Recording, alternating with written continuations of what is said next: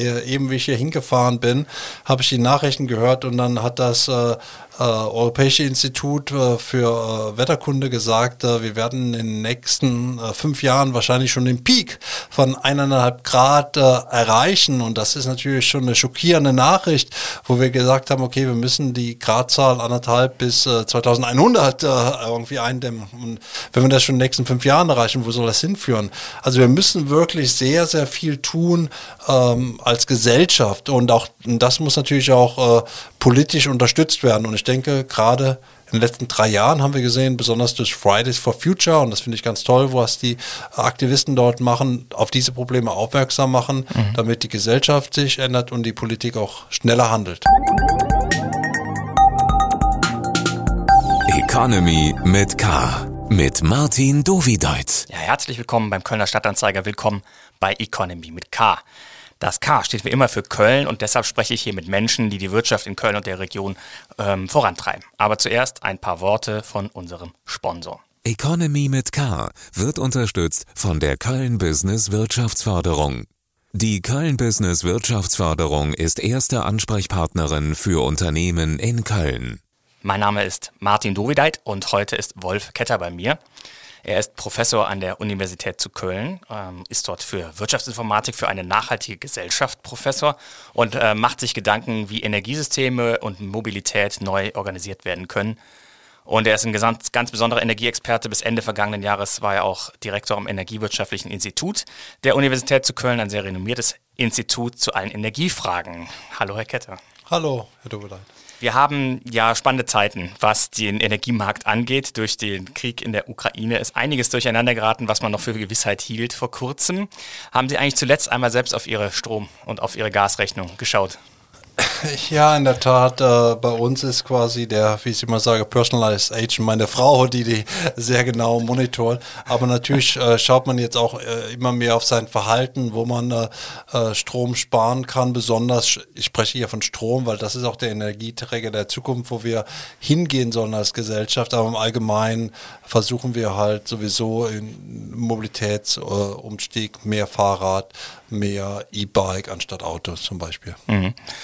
Das trifft ja gerade Geringverdiener sehr stark ähm, momentan. Ähm, die können nicht so gut ausweichen.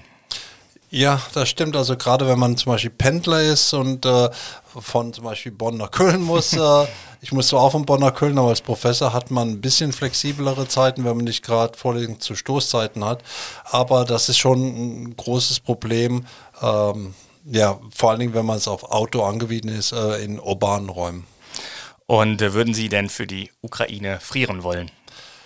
Ja, aber zumindest mal könnten wir alle einen Beitrag leisten, um äh, paar Grad die Heizung runterzudrehen, nicht? Also das ist jetzt, also ich bin auch früher in einem großen Weingut aufgewachsen, dann hat man im Winter sowieso auch, weil das Haus groß war und alt in dem Sinn, äh, äh, auch Pullover getragen im Winter, weil das war ganz normal. Und heutzutage haben sich die Leute halt sehr gewohnt, dass sie auch äh, im Winter mit T-Shirt und Shorts durch die Wohnung gehen. Und das muss auch nicht unbedingt so sein, selbst in Nicht-Kriegszeiten.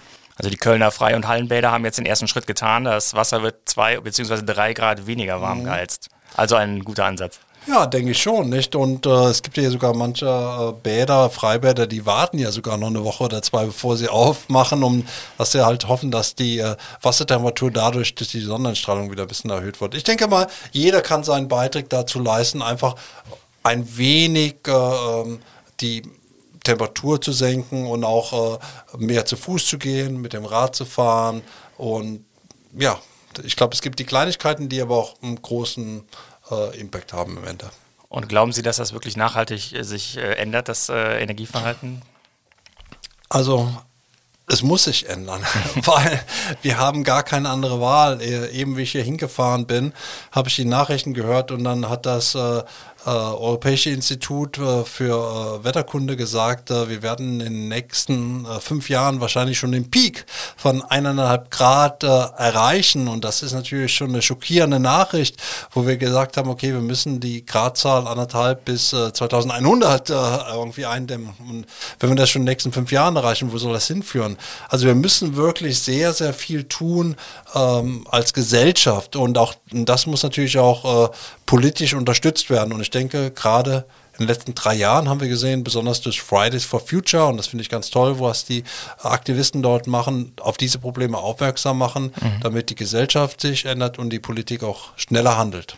Jetzt war ja der Preis gerade in der ähm, äh, Wirtschaftslehre ja eigentlich immer der Indikator, der sozusagen auch so eine Veränderung bewirken kann. Jetzt mhm. steigen die Preise sehr mhm. schnell, getrieben durch den Krieg in der Ukraine und die Regierung reagiert aber damit, äh, Steuern zu senken ab 1. Juni auf Benzin, Diesel, einmal Zuschüsse zu zahlen. Ist das denn da eigentlich eine schlaue Reaktion? Oder könnte man nicht sagen, ach, jetzt kommt endlich der Preisschwung, der für den Klimawandel die Veränderung bringt, die wir eigentlich brauchen? Also in der Regel sind Eingriffe in Preissignale keine gute Idee. Nicht wie zum Beispiel jetzt das Senken von Energiesteuern oder direkte Subventionen verzerren halt die Signalwirkung. Das wollen wir nicht, weil der Energiepreis hier, also der Preis, der Energiepreis besonders, äh, soll dir natürlich auch Anreize setzen zum Energiesparen. Und wenn wir jetzt hingehen und zum Beispiel äh, das reduzieren die Steuern, dann haben wir vielleicht gegenteilige Effekte kurzfristig kann sowas vielleicht äh, okay sein, aber langfristig ist das keine gute Idee. Mhm. Also es wird jetzt erstmal für drei Monate so sein.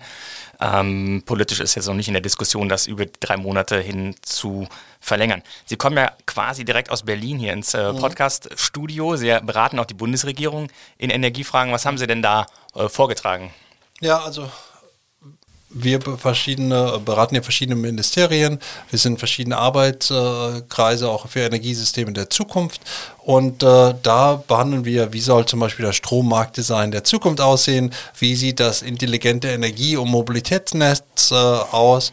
Und eine Sache, die oft nicht so in der Öffentlichkeit thematisiert wird, für eine wirklich nachhaltige Energie- und Mobilitätswende brauchen wir eine sehr, sehr gute digitale Infrastruktur. Mhm. Also der Breitbau ausbauen und der äh, mobile Internetausbau, also sprich 5G, muss erheblich ausgebaut werden. Wir haben hier in Deutschland Deutschland erheblichen Nachholbedarf und ähm, wir sind gar nicht so weit, wie wir uns das gerne wünschen. Also ich bin oft in Skandinavien oder in Südeuropa unterwegs, auch beruflich und da ist das tatsächlich schon viel weiter als wir auch die sogenannten Smart Meter, also die intelligenten Stromzähler, sind wir in Deutschland doch im niedrigen einstelligen Prozentbereich, mhm. wogegen wir in Spanien und in Italien äh, fast schon alles äh, damit ausgestattet haben. Was würde das denn für äh, Szenarien eröffnen, wenn wir, ähm, also gerade für die Energiewirtschaft, der Zusammenhang ist ja jetzt nicht direkt äh, Ja, das ist nicht ganz trivial. Äh, ähm, da könnten wir eine ganze Vorlesung daraus machen, aber ganz einfach gesprochen mit einem äh, hohen Anteil der erneuerbaren Energien im System gehen wir von einer nachfrageorientierte äh, Gesellschaft in eine angebotsgetriebene Gesellschaft. Das bedeutet, wir werden natürlich als Gesellschaft immer mehr und mehr abhängig, wann die Sonne scheint oder der Wind weht oder das Wasser mal stärker oder weniger stark fließt. Und daher wird doch dann Strom produziert. Mhm. Und das ist natürlich volatil oder sehr volatil sogar. Und das wird über Großhandelsmärkte geregelt. Und dort ist heutzutage schon äh, dynamische Preisbildung via sogenannten Auktionen. Aber diese volatile Preisbildung wird nicht an uns End Endkunden weitergegeben, weil äh, das Risiko macht der Stromvermarkter und wir bezahlen entweder flache oder zweistufige Tarife. Wir ah. haben das jetzt zur Jahreswende ja schon gesehen. Ne? Da sind die Gaspreise nach oben geschossen und auf einmal haben die, äh, die das, Energieversorger ja. mit äh, aberwitzigen Preismodellen teilweise reagiert, weil sie übermannt waren ähm, von, den, von den Steigerungen. Was? Ja, das stimmt schon. Also das, äh, das ist natürlich auch, also kurzfristig, ja, aber das war auch keine gute Lösung. Nicht? Also wir brauchen wirklich äh, volative Stromtarife in der Zukunft, wo die Leute sich natürlich auch verlassen können. Sie wissen, okay, im Durchschnitt bezahle ich für den Preis X und dann habe ich äh, irgendwie eine Untergrenze von irgendwie äh, 0,7x, eine Übergrenze vom 1,3x und da bewegt sich der Strompreis hin.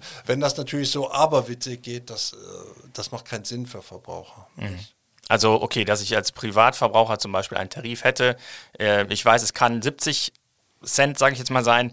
Und es kann 1,30 Euro sein mhm. oder irgendwas dazwischen, aber auch nicht außerhalb dieser Bandbreite. Genau, und das muss tatsächlich in Zukunft so kommen, weil ähm, das Preissignal signalisiert hiermit, okay, sind sehr viele erneuerbare Energien im System vorhanden und nicht. Und wenn wir Überschüsse an Erneuerbaren haben, können wir den Strom günstiger anbieten. Wenn nicht, dieser äh, wird er halt teurer. Und dadurch können wir halt äh, hoffentlich mit intelligenten Systemen, sogenannten Smart Homes oder Smart Buildings, unsere ja, Elektrizitätsverbrauch besser regeln. Also ich Dass die ja Spülmaschine dann läuft, wenn die Sonne scheint. Genau, ähm. also die Spülmaschine ist gar nicht so ein großer Verbraucher. Ich denke hier mehr an sogenannte Wärmepumpen mhm. oder Elektroautos vor allen Dingen. Mhm. Weil Elektroautos können, ja, je nachdem, wie groß das Elektroauto ist, 50 äh, Prozent äh, oder 100 Prozent sogar des äh, Hausverbrauchs in Anspruch nehmen.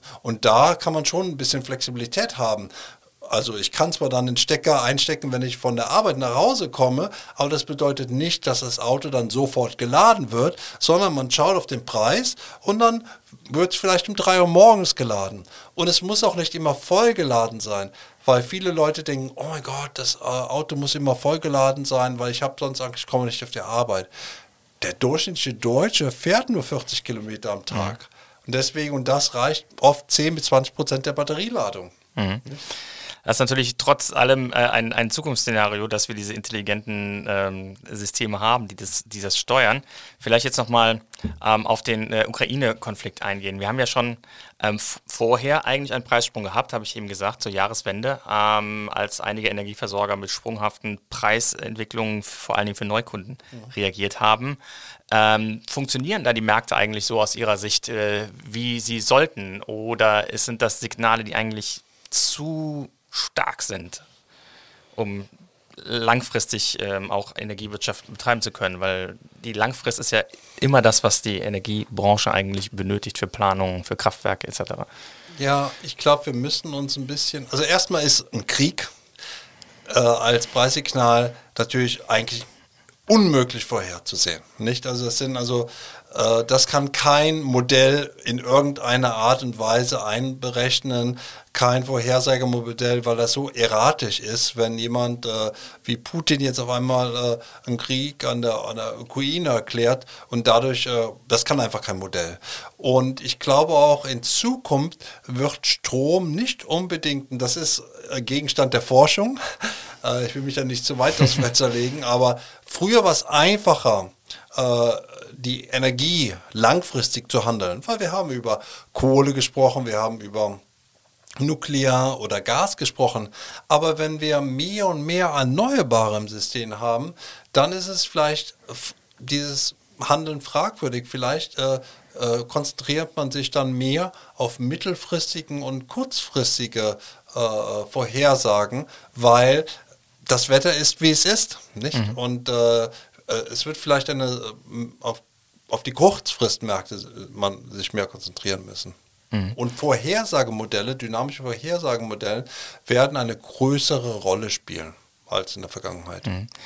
Der Vorwurf an einige Energiekonzerne war ja, dass sie sich ähm, jetzt auch sogar am Krieg mehr oder weniger indirekt bereichert haben. Mhm. Die Preise wurden schnell erhöht, das haben wir alle gemerkt an der Tankstelle und dann, als die Großhandelspreise eigentlich wieder zurückgingen, nicht so stark gesenkt. Ähm, wie, wie, beurteilen Sie das? Wie haben Sie auf diese ähm, Vorwürfe geschaut? Ja, also erstmal finde ich das natürlich nicht gut, weil äh, das ist, äh, ich glaube, jetzt Shell hatte einer der größten Gewinne äh, seit langem in dem letzten äh, äh, Quarter und also ja, das kann man äh, äh, gut finden oder nicht. Also das ist halt problematisch. Ethisch finde ich das äh, eine Sache, die äh, schwer nachzuvollziehen ist. Aber gut, von, äh, von einem reinen äh, Profitdenken her, ja, aber das, ich glaube, eine Krise so auszunutzen ist irgendwie schwer. Man sollte wirklich, ja, wenn Preise natürlich enorm stark anziehen, okay, dann muss man die halt die Preisschwankungen auch an den Verbraucher weitergehen zu einem gewissen Grad. Aber wenn sie dann zurückkommen, dann sollte man auch fair sein und auch reagieren. Also ich habe da ein Problem mit. Aber das zeigt aber auch, dass wir einen Paradigmenwechsel hinbekommen müssen. Wir müssen raus aus dieser fossilen Energiewelt, wo wir zu stark abhängig sind von äh, ähm, Ländern äh, wie zum Beispiel Russland oder anderen Ländern, äh, die quasi fragwürdige politische oder instabile Zustände haben. Wir müssen hin zu mehr Energieunabhängigkeit. Und das bekommen wir über die erneuerbaren Energien.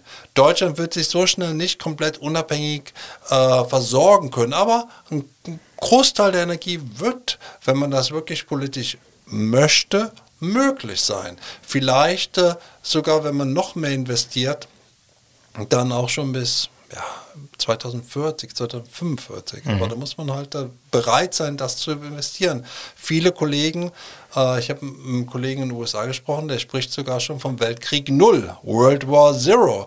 Man, also das bedeutet quasi, dass man die, man hat ja nach dem Krieg den Wiederaufbau so viel investiert, man muss jetzt anfangen, genau das als eine eine Mammutaufgabe zu sehen und dort ganz stark investieren. Mhm.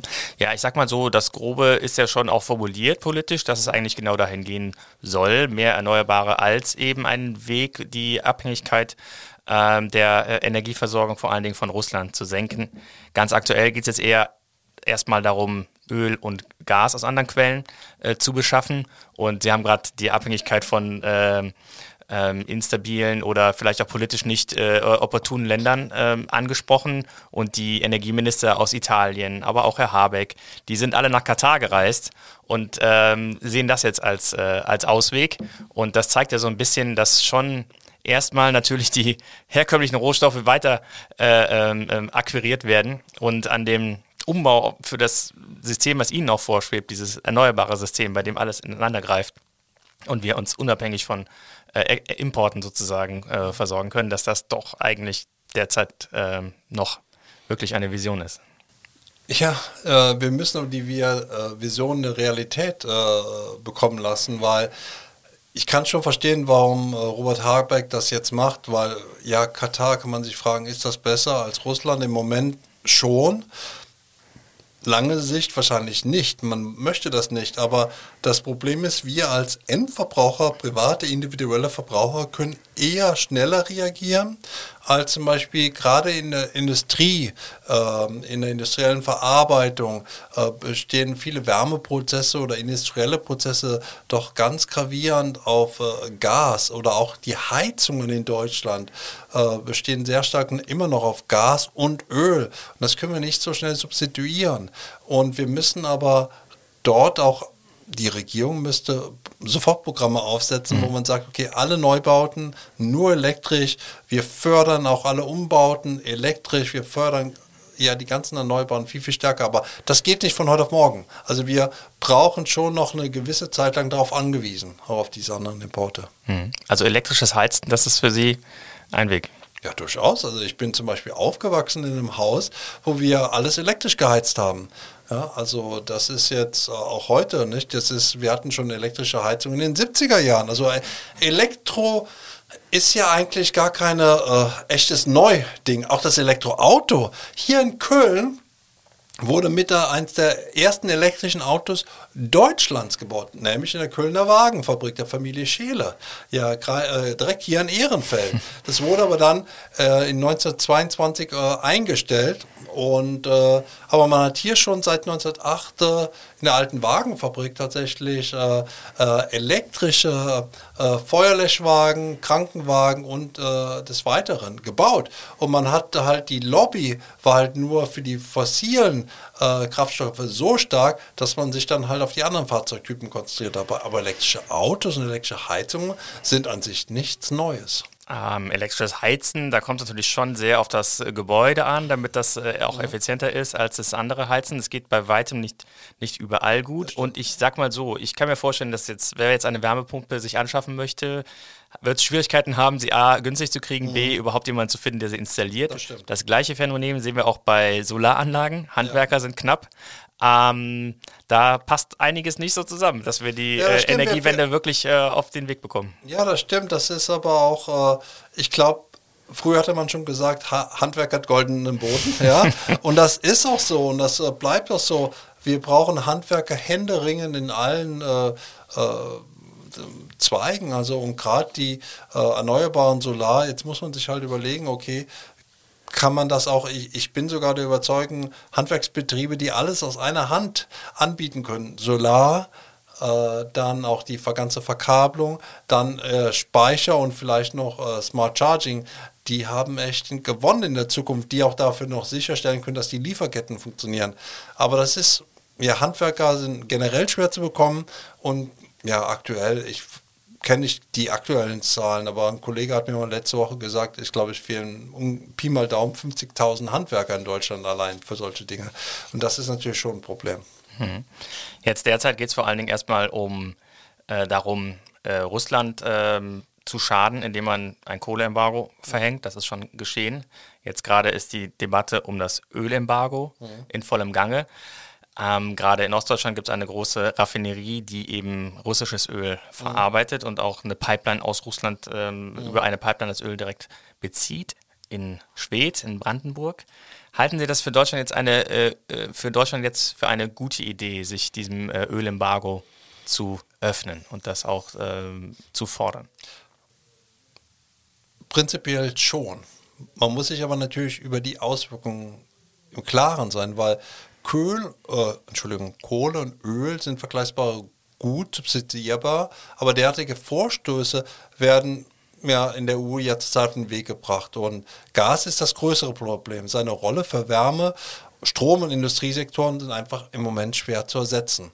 Und ähm, Studien von Kollegen gehen falls wir wirklich verzichten würden, von einem Wirtschaftsabschwung von ungefähr 5% aus. Mhm. Und das würde im ungefähren, äh, also beim sofortigen Energiestopp der Weltwirtschaftskrise von 2008, 2009 entsprechen und für einige in, besonders die energieintensiven Industriesektoren werden die Folgen natürlich deutlich größer als im Mittel und wahrscheinlich werden auch äh, die Folge äh, Arbeitsplatzverluste. Mhm.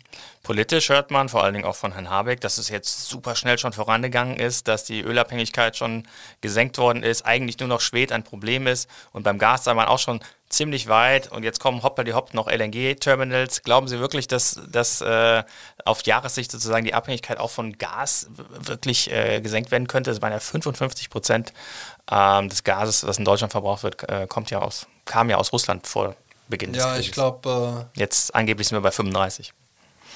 Ja, ich glaube, wir hatten also ich glaube nicht, dass wir das komplett schaffen, ehrlich mhm. gesagt, bis Ende des Jahres. Das ist einfach zu massiv, äh, diese Abhängigkeit. Äh, wir müssen natürlich versuchen, wo immer wir können, aber es gibt ja zum Beispiel die manche industriellen Anlagen, die, die sind einfach da. Die kann ich einfach nicht ersetzen von heute auf morgen. Und für die gibt es im Moment auch keine äh, elektrischen, äh, sag ich mal, Gegenstücke sozusagen. Die kann ich nicht und noch sowas allein außen einzubauen, das dauert teilweise Wochen bis Monate.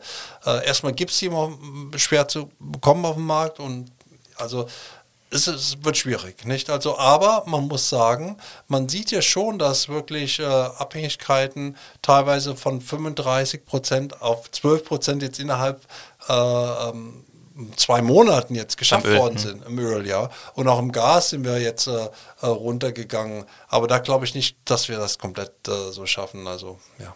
Mhm.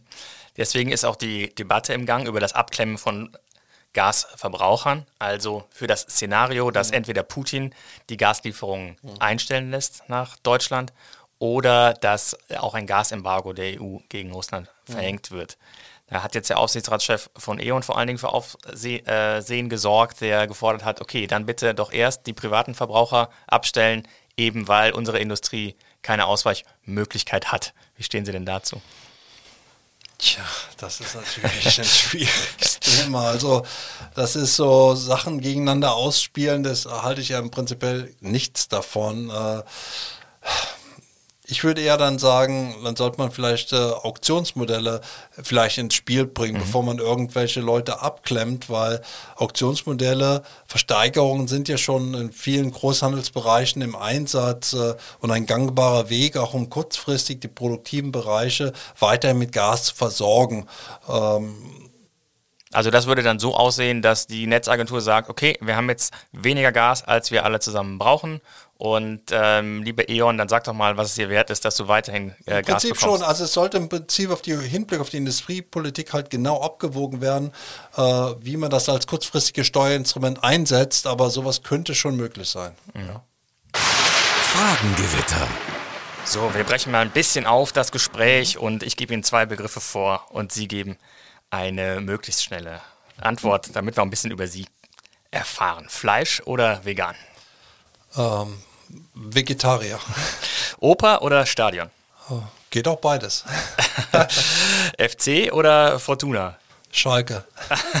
Fahrrad oder SUV? Ach, dann Glückwunsch zum Aufstieg, ne? Dankeschön. Ja. Fahrrad oder SUV? Definitiv Fahrrad. Ich bin Rennradfahrer und fahre ungefähr, komme das Jahr an, zwischen 7.000 und 8.000 Kilometern. Und die liebste Strecke hier in der Region? Ist im Siebengebirge. äh, Freizeit oder Überstunden?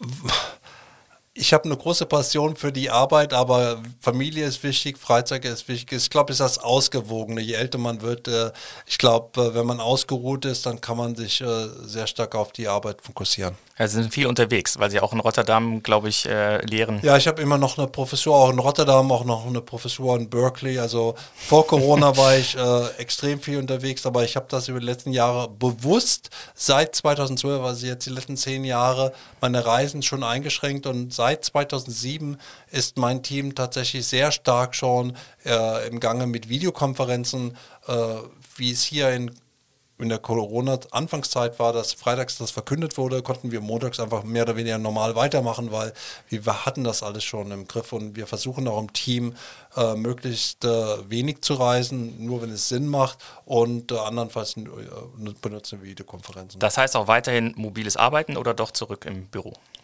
Eine, eine Kombi. Also ich, es, ich finde es schon wichtig, dass die Leute sich ab und zu mal sehen. Also so ungefähr äh, die Hälfte der Woche sind die Leute da und die Hälfte der Woche arbeiten sie von zu Hause. Und die Vorlesungen sind jetzt auch wieder in Präsenz. Äh, genau. Ich komme gerade. Erschrecken sich die Studenten, wenn sie so einen Professor wiedersehen?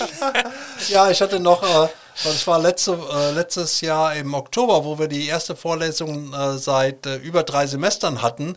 Und da habe ich tatsächlich ein, ein, Foto auf Twitter gepostet, äh, weil ich einfach gesagt habe, wow, das ist irgendwie cool, wieder im Vorlesungssaal zu sein, weil auch für die Studenten, die fanden es dann auch wirklich toll, weil man einfach dieses Persönliche, diese Interaktion, die hat schon gefehlt, auch dieses Zwischenmenschliche, da geht doch einiges verloren. Und autoritär oder agil? Äh, immer miteinander, ja. Also das geht gar nicht anders, weil ich finde es ganz, ganz schlimm, äh, diese, äh, ich hatte als Student auch früher am besonders auch in Deutschland leider, die Zeiten haben sich Gott sei Dank geändert, aber sehr monotone Vorlesungen. Das waren wirklich Vorlesungen, ja. Und als ich als Student in den USA war, da hat man mehr gemerkt, dass das mehr das Interaktive, das Zusammenarbeiten und das möchte ich auch hier, dass man wirklich zusammen in Stoffe arbeitet und diskutiert, weil sonst könnte ich wirklich einfach zu Hause bleiben, wie in der Corona-Zeit. Das wollen wir alle nicht. Wir wollen einfach Spaß an der Sache haben und wirklich äh, fokussiert lernen. Und hat sich das geändert, die, der Blick der äh, jüngeren Generation auf die äh, Energiewirtschaft? Definitiv, das sieht man ja schon über die Aktivität äh, über die letzten drei Jahre Fridays for Future, was sich die Leute jetzt mittlerweile sehr, sehr aktiv ähm, einbringen, die Aktivisten. Das hat äh, mit Greta Thunberg äh, angefangen vor über drei Jahren mit ihrem äh, School Strike und hat sich ja eine weltweite Organisation verwandelt. Früher gab es immer wieder ein paar Leute hier und da, aber heutzutage ist das ja massiv und das finde ich total toll, weil gerade diese Leute, diese jungen Leute, für die die Zukunft ja für uns alles die Zukunft wichtig. Ich habe auch zwei kleine Kinder. Ähm, aber für diese, die können in, das sind die Entscheidungsträger für morgen und auf die äh, üben die oder die, die üben auf die Politiker äh, einen positiven Druck aus. Mhm.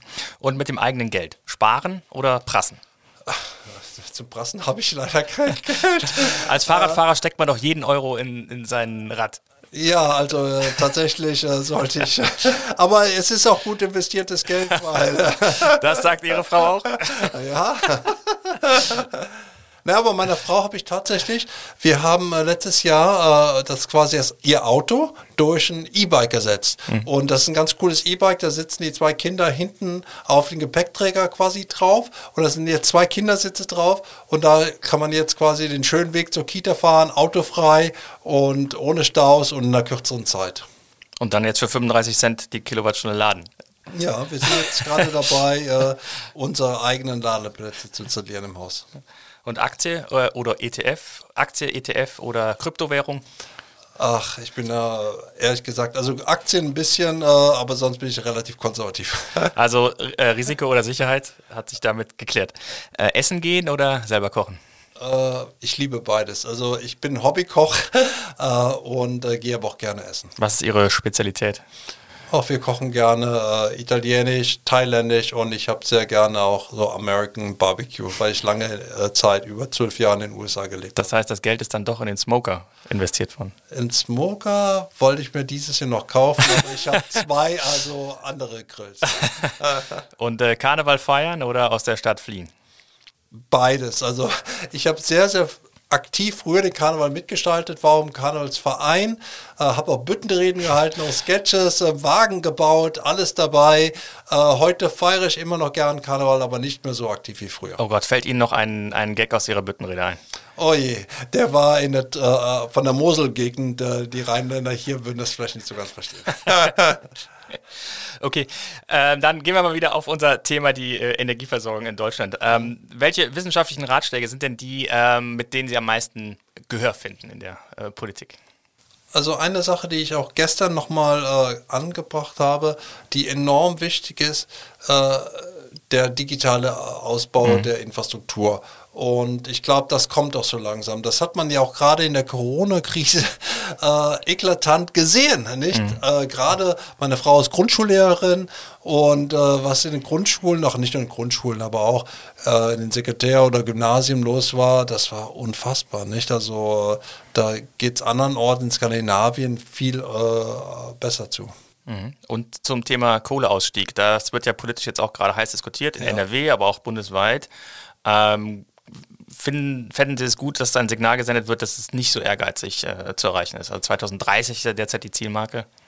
Oh, ich denke, wir sollten die schon weiterverfolgen, mhm. nicht? Also gerade jetzt unter den äh, äh, Bedingungen und ich glaube, das ist auch möglich. Also ähm, man muss einfach ich, ich, ich denke, es ist vieles möglich, wenn man nur will. Mhm. Ja, und wenn man dann wirklich das, ich glaube, es gibt einfach was, wir haben große Probleme mit irgendwelchen Regularien wie Abstandsregeln für Windräder und, und dergleichen. Und da müsste man Anpassungen vornehmen, nicht? Dass man endlich diese Verfahren für Baugenehmigungen beschleunigt und, und so weiter und so fort. Weil dann sind diese Zahlen bis 2030 machbar. Mhm. Also scheitert es äh, mal wieder an der Bürokratie äh, aus Ihrer Sicht? Ja, teilweise schon, würde mhm. ich sagen. Und was geht hier, was, was denken Sie bei der Laufzeit von, von Kernkraftwerken? Da werden ja jetzt auch die letzten vom Netz gehen. Also ich bin jetzt kein großer Freund, die zu verlängern, aber wir könnten über eine ganz kurze Verlängerung sprechen, aber eigentlich möchte, sehe ich das auch wieder als falsches Signal, aber wirklich ganz, ganz kurz. Aber im Prinzip würde ich gern dabei bleiben. Mhm.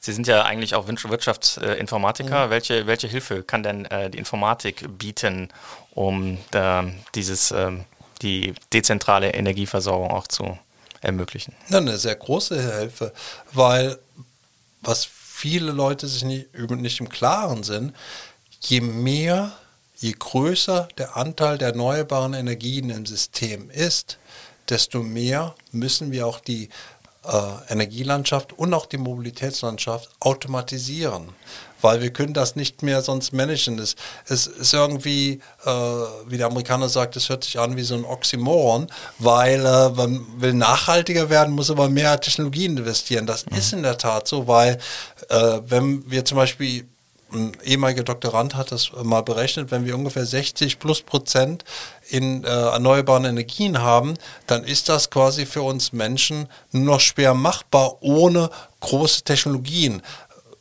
in meiner Forschergruppe gehen wir davon aus, dass wir alle privat, aber auch industriell sogenannte hochintelligente Softwareagenten haben. Das sind künstliche Intelligenzen, die äh, auch äh, quasi auf unserer Seite sitzen und äh, quasi den Strommarkt monitoren und dann quasi für uns äh, Strom einkaufen, wenn nötig. Diese intelligenten Agenten lernen unsere Präferenzen, Ziele und agieren dann in unserem Namen Planungshorizont von 24 oder mehr Stunden oder auch in Echtzeit. Zum Beispiel, wenn ich jetzt mein Elektroauto laden will, ich fahre morgen nach Köln, dann brauche ich eine andere Leitung, äh, Ladung, als wenn ich nach Düsseldorf muss oder, oder weiter weg muss. Und das kann alles via dieser Software gemanagt werden. Und das muss man im gesamten System sehen und dann funktioniert das auch. Und mehr Technologie für jedermann Ähm, ich weiß nicht, ist das Vertrauen dafür in der breiten Bevölkerung wirklich zu gewinnen, wenn wir jetzt sehen, okay, ich habe jetzt gelernt gehabt in den letzten 20 Jahren, ich muss mich um meinen Energieversorger kümmern und da selber meine Preise suchen, jetzt für die fixen Preise schon. Ja, und dann habe ich da schwarze Schafe, die pleite gehen, meine Vorauszahlung ist weg. Ähm, kriegt man dieses Vertrauen in der, in der breiten Masse für eine weitere Technologisierung ähm, aufgebaut? Ja, wir müssen es auch bekommen. Ich glaube, da haben wir gar keine andere Wahl, weil ähm, wir haben ja andere Dinge zu tun als Menschen, als um uns ständig um die Strompreise im Auge zu behalten. Also wenn wir äh, eben diese Armutshypothese nehmen, wenn wir ähm, je mehr Volatilität, also nachhaltige Energien wir im Markt haben, desto mehr Volatilität ist im Großhandelsmarkt. Diese muss an den Endkunden weitergegeben werden. Das heißt, wir haben schwankende Energiepreise im Endkundenbereich. Wir können ja nicht die ganze Zeit äh, monitoren, wann ist, ach, drei Uhr nachts ist der Strom günstig und jetzt stehe ich auf, ich stelle mir den Wecker. ja? Das wird nicht passieren. Also wir brauchen äh, intelligente, smarte Geräte, die uns helfen, äh, unser Energiemanagement zu machen. Und ich glaube schon, dass das äh, der Fall sein wird, weil diese sogenannten Digital Natives, also quasi die Teenager-Generation von heute und meine kleinen Kinder sowieso, die sind so vertraut, die wachsen so mit den Technologien auf, dass die, glaube ich, sehr technologieaffin und offen sind. Mhm. Andere Länder, wie zum Beispiel die USA oder auch Skandinavien, sind viel offener dafür. Und das heißt auch für die persönliche Mobilität, das ist ja Ihr zweites äh, mhm. äh, Feld, in dem Sie äh, forschen, dass der Weg zur Elektromobilität für Sie eigentlich auch gezeichnet ist. Das ist äh, Im, dann Hand in Hand. Absolut, im privaten Bereich definitiv. Also ich glaube, wir brauchen nicht vom Wasserstoff äh, im äh, Wasserstoffauto für den privaten Bereich zu reden. Das ist einfach viel zu ineffizient, weil wir haben große Effizienzverluste, wenn wir einmal den Wasserstoff generieren und wenn wir ihn dann vom Wasserstoff wieder Elektrizität erzeugen, um ihn dann schlussendlich im Elektroauto zu verbrauchen. Das macht Dafür ist der Wasserstoff in meiner Meinung nach zu kostbar. Wir können Wasserstoff nutzen, zum Beispiel, wenn wir Überschussenergie haben. Dann mhm. zum Beispiel, wenn ganz stark der Wind bläst und wir aber unsere Netze vielleicht ausgelastet sind, dann können wir sagen, ah, jetzt benutzen wir einen Elektrolyseur und kreieren Wasserstoff und speichern dann die Energie. Wir haben nämlich in den letzten Jahren, ich, ich weiß, ich habe gerade eine Zahl gelesen letzte Woche, wie viel Windenergie wir auf gut Deutsch einfach verschenken. Weil wir regeln diese Energie ab und nutzen sie nicht. Und das ist absolut äh, furchtbar. Dann habe ich doch lieber Energieeffizienzverluste und speichert den Wasserstoff, anstatt ihn zu verschwenden mhm. und nicht zu nutzen. Und im privaten Bereich, da macht es absolut Sinn, äh, auf die Elektromobilität umzusteigen, weil das ist sehr, sehr effizient. Diese sogenannte Wheel äh, oder Well to Wheel, das bedeutet von der Quelle bis zum Rad äh, sozusagen, die Effizienz ist sehr, sehr hoch ähm, gegenüber Verbrennern oder halt Wasserstoffautos relativ gering. Das Auto ist dann der Speicher auch für die in Stoßzeiten produzierte Absolut, Solar- also und Windenergie. Wir haben mal ausgerechnet, wenn die Bundesregierung möchte ja bis 2030, das war jetzt im Osterpaket, sie ist jetzt von 10 auf 15 Millionen Elektroautos hochgegangen für 2030, ein ambitioniertes Ziel. Aber, und man kann aber dann, wir haben eigene Forschung dazu, sogenannte virtuelle Kraftwerke aufbauen. Das heißt, über auch hier intelligente Systeme kann ich mehrere Zehntausend bis Hunderttausende Autos, sogar auch Millionen Autos, wenn ich das möchte, gleichzeitig laden und entladen. Und äh, das macht total Sinn, um halt äh, kurzfristig das Netz äh, zu entlasten, weil man muss halt schauen, dass Strom schon ein besonderes oder Energie im Generellen, aber Strom im Besonderen ein besonderes Gut ist, weil hier müssen Energie, also Nachfrage und Angebot sehr ähm, eng im Gleichgewicht sein, weil sonst bekommen wir sogenannte Brown oder noch schlimmer Blackouts mit äh, verheerenden möglicherweise ökonomischen Konsequenzen. Herr Ketter, Ganz herzlichen Dank für dieses Gespräch, für den Ausblick in eine äh, Energiewirtschaft der Zukunft, die im Entstehen ist, unter Zeitdruck durch die äußeren Umstände. Ja. Ganz herzlichen Dank. Dank für die Einladung, hat mich gefreut. Ja. Das war Wolf Ketter, Wirtschaftsprofessor an der Universität zu Köln, ein ähm, ausgewiesener Experte für Energie und Mobilität der Zukunft. Die Abonnenten des Kölner Stadtanzeiger machen es möglich, dass wir solche Gespräche führen können. Und wer uns noch nicht äh, abonniert hat, dem empfehle ich ksta.de-abo. Und zum Thema Nachhaltigkeit haben wir ein ganz neues äh, Produkt, unseren neuen Newsletter KSTA Green, auch unter ksta.de slash green zu finden. Gerne bestellen. Meine Kollegin macht da ähm, jede Woche einen tollen Überblick über Themen, wie man ganz praktisch in der eigenen Umgebung die, das Agieren für mehr Nachhaltigkeit äh, umsetzen kann. Wir hören uns dann in der kommenden Woche wieder bei Economy mit K und ich freue mich über jeden, der uns abonniert und empfiehlt. Tschö.